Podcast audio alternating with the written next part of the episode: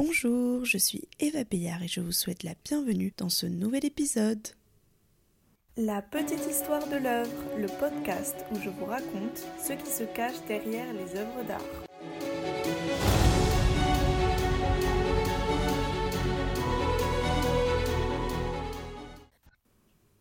On se retrouve aujourd'hui pour ce troisième et dernier épisode de la série réalisée à l'occasion du vernissage de l'atelier de Myriam Rueff et ce troisième épisode est en lien avec l'artiste Myriam Rueff elle-même. Ici, nous allons parler de l'histoire qui se cache derrière l'œuvre L'homme qui marche. C'est une sculpture de bronze coulée dans du plâtre appartenant à une série de sculptures réalisées par Alberto Giacometti entre 1932 et les années 60. Ce qu'on appelle communément les marcheurs de Giacometti est un ensemble de sculptures représentant des silhouettes marchant, dont la plus célèbre est L'homme qui marche, datant de 1959. Ces marcheurs ont été réalisés sur une période de 30 ans et ont évolué au cours des années. La première sculpture était initialement La femme qui marche, inspirée de la manière dont les Égyptiens, pendant l'Antiquité, représentaient les humains marchant d'un pas dynamique. Au fur et à mesure, l'inspiration est devenue moins antique et plus ordinaire, car l'artiste s'asseyait en terrasse dans les cafés du quartier de Montparnasse afin d'observer la manière dont les passants marchaient. À l'origine, les marcheurs étaient destinés à être exposés sur une place de Manhattan. La participation d'Alberto Giacometti était organisée pour ce concours par l'intermédiaire du fils du peintre Henri Matisse, qui était galeriste de Giacometti aux États-Unis. Ce projet n'a finalement jamais abouti, car l'artiste n'était pas satisfait du résultat de son travail. Pourtant, c'est grâce à une de ses sculptures, L'homme qui marche 1, qu'il obtient son premier prix. Vous pouvez remarquer que Giacometti n'accordait pas une grande importance au choix des titres de ses œuvres. Cette silhouette, souvent non sexuée, qui donne l'impression de mouvement à la frontière entre l'abstrait et le figuratif, prend ainsi une dimension intemporelle et universelle.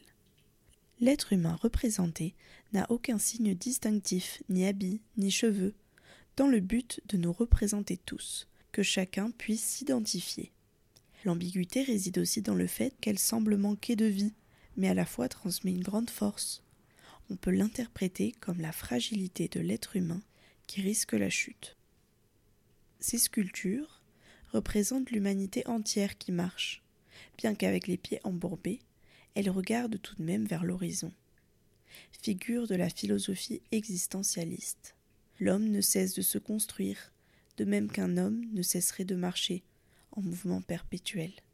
Pour sa première exposition en 1948 à New York, Giacometti demande à son ami Jean-Paul Sartre de rédiger le texte d'introduction du catalogue de l'exposition intitulé À la recherche de l'absolu. La cote de l'artiste Giacometti n'a cessé d'augmenter et une de ses sculptures des marcheurs s'est vendue en 2015 comme la sculpture la plus chère du monde.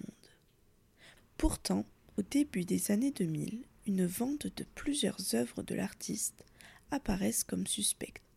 Commence alors le scandale des faux Giacometti.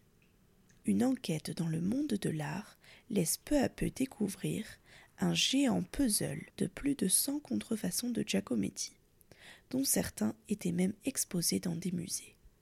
Par exemple, la Kunsthalle de Mannheim en Allemagne fête ses 100 ans avec six sculptures inédites de Giacometti qui étaient en réalité toutes des contrefaçons. Derrière ce scandale, Robert Drissen, un faussaire hollandais, associé à deux marchands d'art allemands qui se chargeaient d'arnaquer les collectionneurs. Ce trio, qu'on appelle le gang des faux Giacometti, a été jugé pour trafic à grande échelle en bande organisée et a réussi à écouler plus de 200 œuvres de l'artiste pour un montant d'environ 8 millions d'euros. Giacometti était en réalité l'artiste idéal pour organiser un réseau d'une telle ampleur. Vous vous demandez peut-être pourquoi? Eh bien parce qu'il ne tenait aucun registre de ses sculptures. Il commandait à plusieurs fonderies à la fois et les tirages étaient souvent supérieurs aux commandes. De plus, ses accès de colère et d'insatisfaction faisaient qu'il pouvait demander à jeter une sculpture à peine terminée. Sa femme, Annette, et son frère Diego se chargeaient alors de sauver ses œuvres de son impulsivité. Giacometti n'a même pas laissé de testament avant de mourir. Il a donc laissé derrière lui une succession chaotique. C'est donc Annette qui a mis plus de vingt ans à mettre de l'ordre dans ce qu'il avait laissé derrière lui. Ce n'est qu'après cela qu'elle a pu créer la fondation Alberto et Annette Giacometti, située à Paris, que vous pouvez visiter si ce n'est pas encore fait.